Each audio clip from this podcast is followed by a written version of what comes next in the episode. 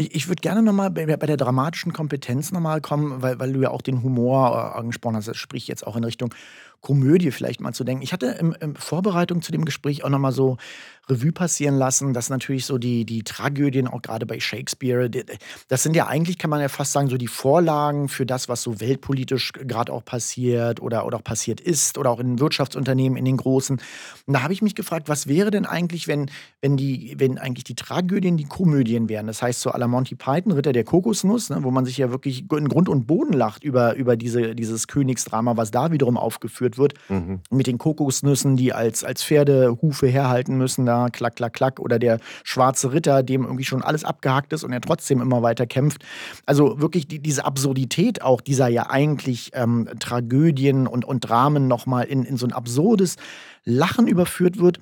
Könnte das nicht auch hilfreich sein, so eine, so eine Distanz zu gewinnen zu diesen alten Dramen, Tragödien, um mit Humor und Witz und mit der Absurdität vielleicht auch da nochmal einen anderen Spin reinzukriegen in dieses Drama, in dem wir uns momentan befinden, wo ja alle nur noch Weltuntergangsszenarien sehen und alles ist tragisch und, und man wird depressiv bei dem Ganzen. Ja, unbedingt. Also man muss schon die ganze Palette, die da zur Verfügung steht, mobilisieren. Nicht je nachdem, wo, man gerade selber auch sein Talent sieht, wo sein Instinkt hingeht. Nicht? Natürlich das absurde Theater, dann äh, diese unfassbaren Lächerlichkeiten, nicht? die in diesem ganzen Ernstnehmen drin ist, nicht? wo man denkt, man braucht ja immer nur zu. Und worum will letztlich das Ganze? Nicht? Und dann, ja, das Überleben des Unternehmens. Ja, das, wozu soll das äh, Unternehmen überleben? Nicht? wollen Sie sich überleben? Muss das unbedingt sein? Das führt ja zu nichts. Also, das ist, finde ich, ganz wichtig. Also, dass man, und da muss man aber natürlich immer so die Modi finden, nicht? welches Spiel macht man, sonst sind alle nur beleidigt. Nicht? Dann ja, verliert man sie. Man muss schon irgendwie.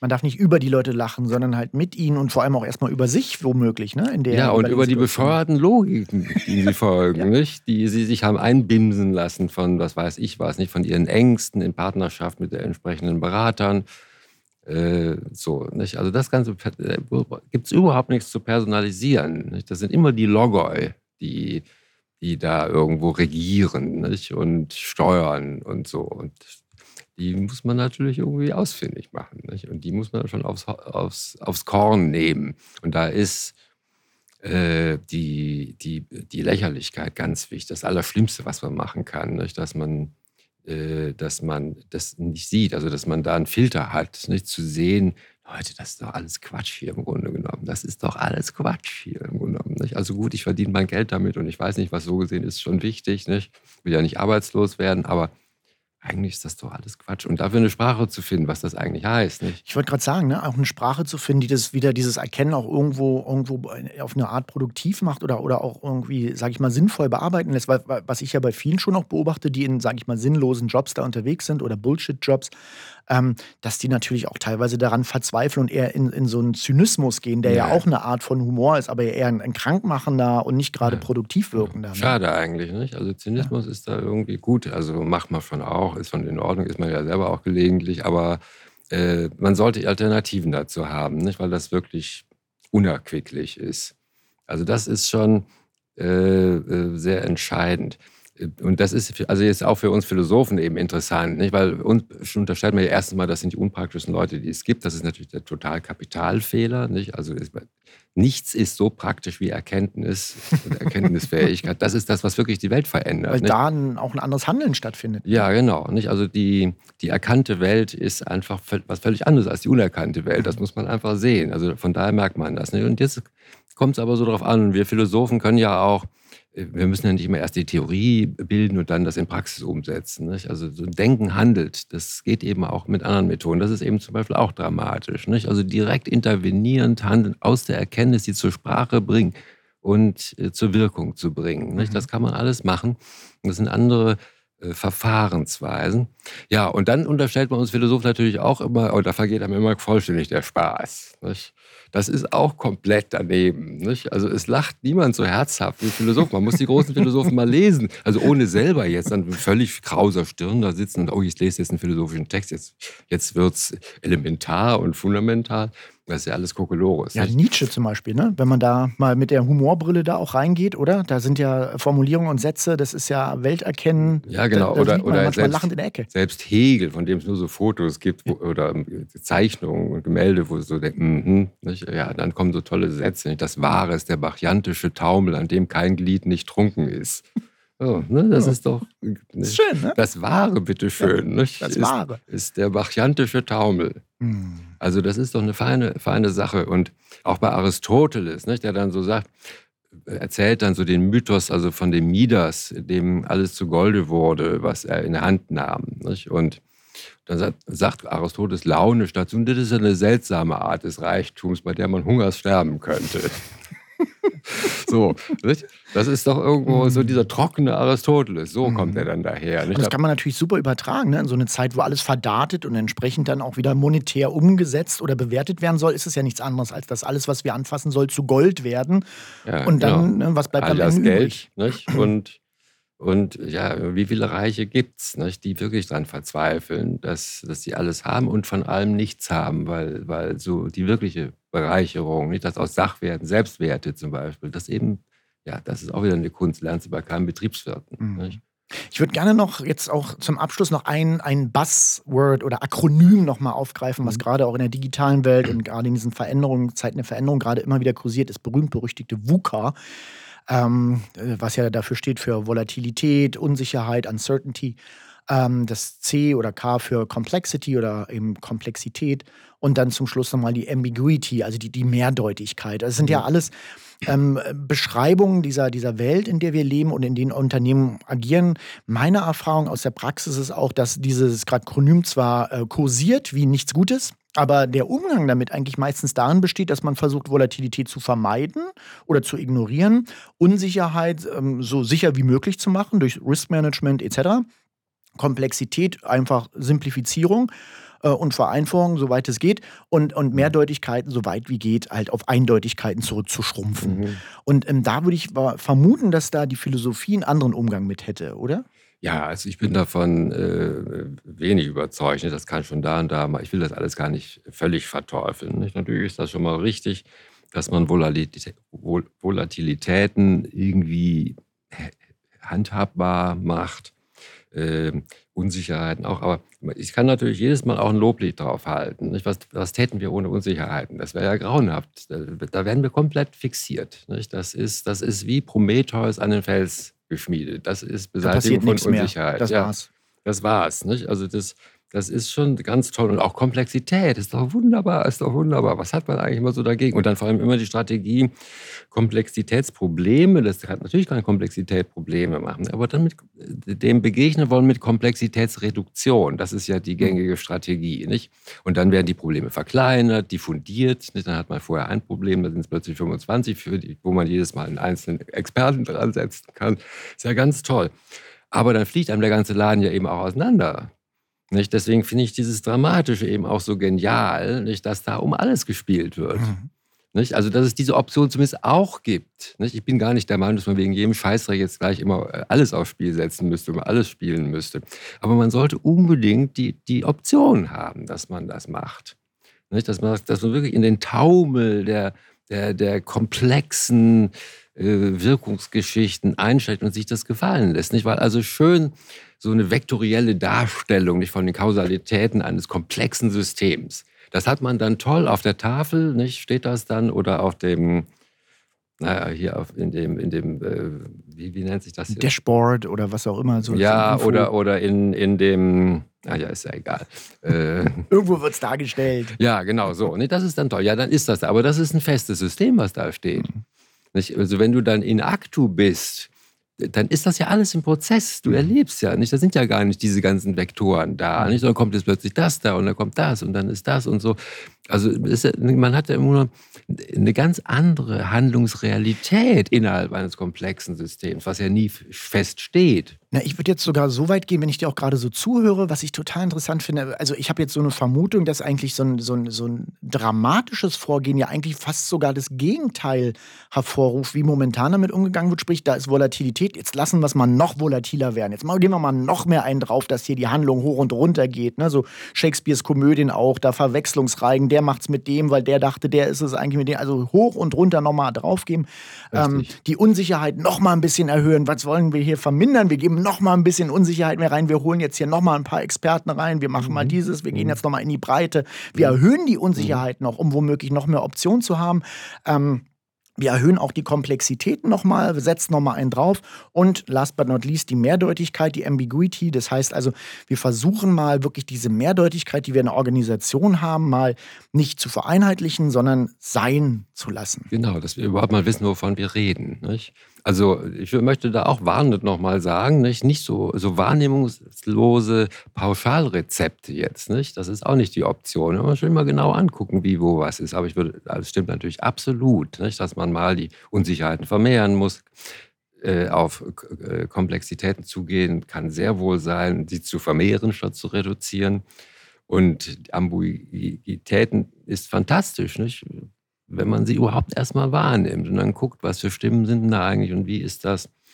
Äh, und da muss man aber eben auch ein bisschen dialektisch dann denken können. Nicht? Also immer diese Sachen, also Widerspruch muss ausgeschlossen sein, sonst ist es unwahr. Nicht? Das, ist, das ist auch der Tod. Nicht? Das geht nicht. Sondern, und dann ist natürlich wichtig, sowas überhaupt erstmal erfahrbar, sichtbar zu machen, womit man es eigentlich zu tun. Denn dann macht es auch Sinn, sich zu überlegen, okay, wie therapieren wir das Problem jetzt?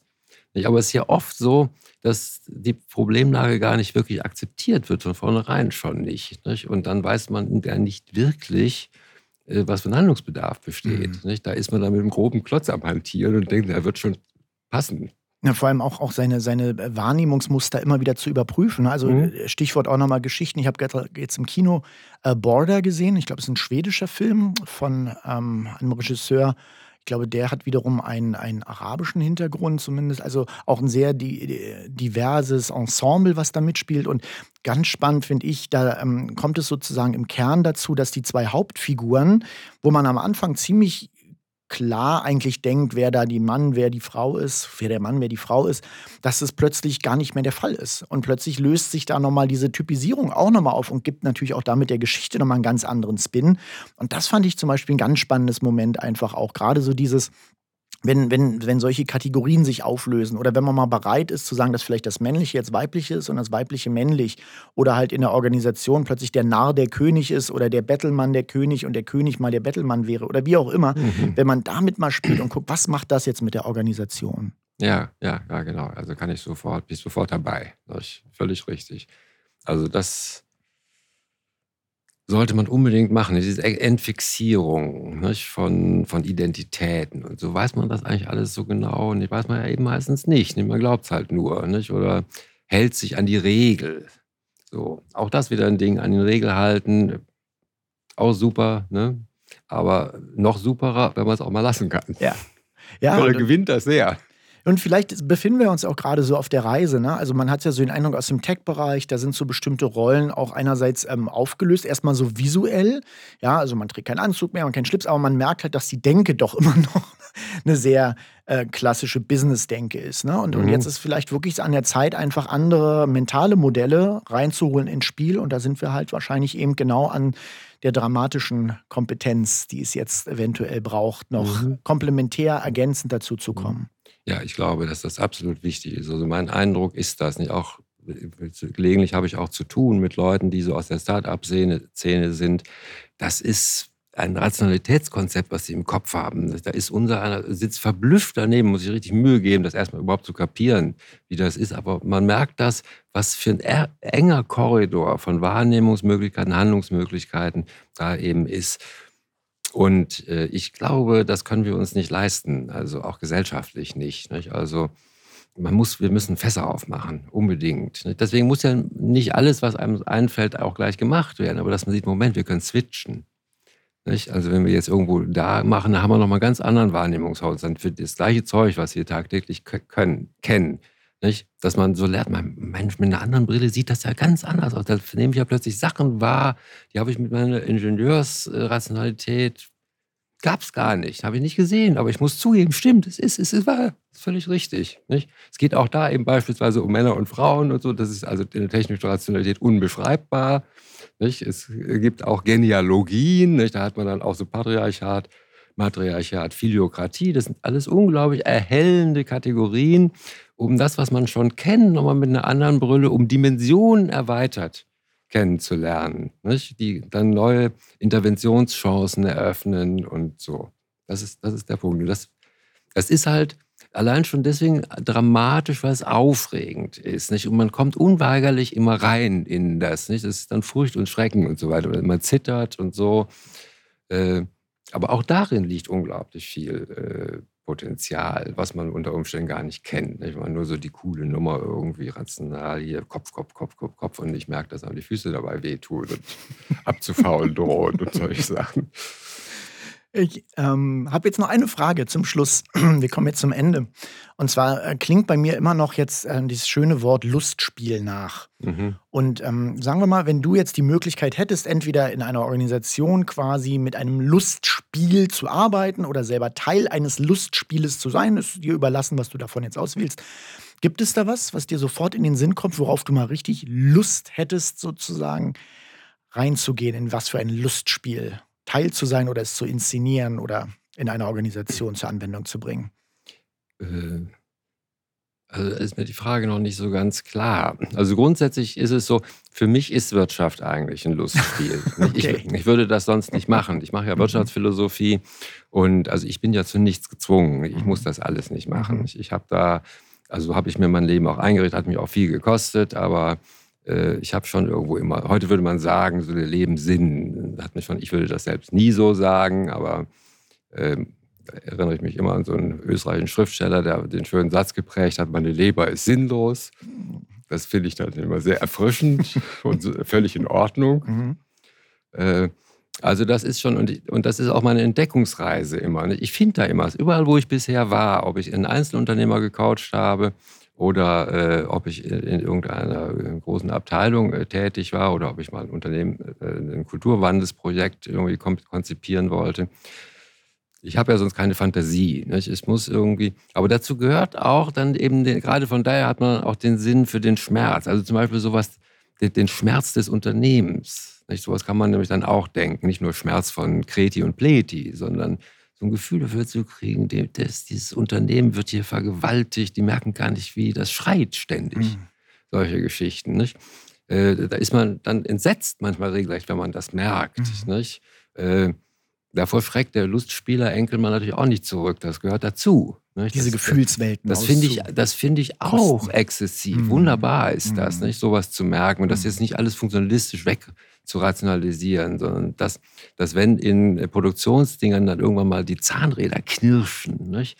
das ist ein symbolischer Sound, der nicht nur hier äh, diese mit, ma, maschinelle Mechanik betrifft, nicht? sondern das ist ein, Korporat ein sensorisches Erleben. Auch. Ja, das ist ein Korporationsgeräusch, mhm. nicht? wo man sich fragt, oh Gott, ja, in meiner Firma hier, wo knirscht es da mhm. eigentlich, was und so.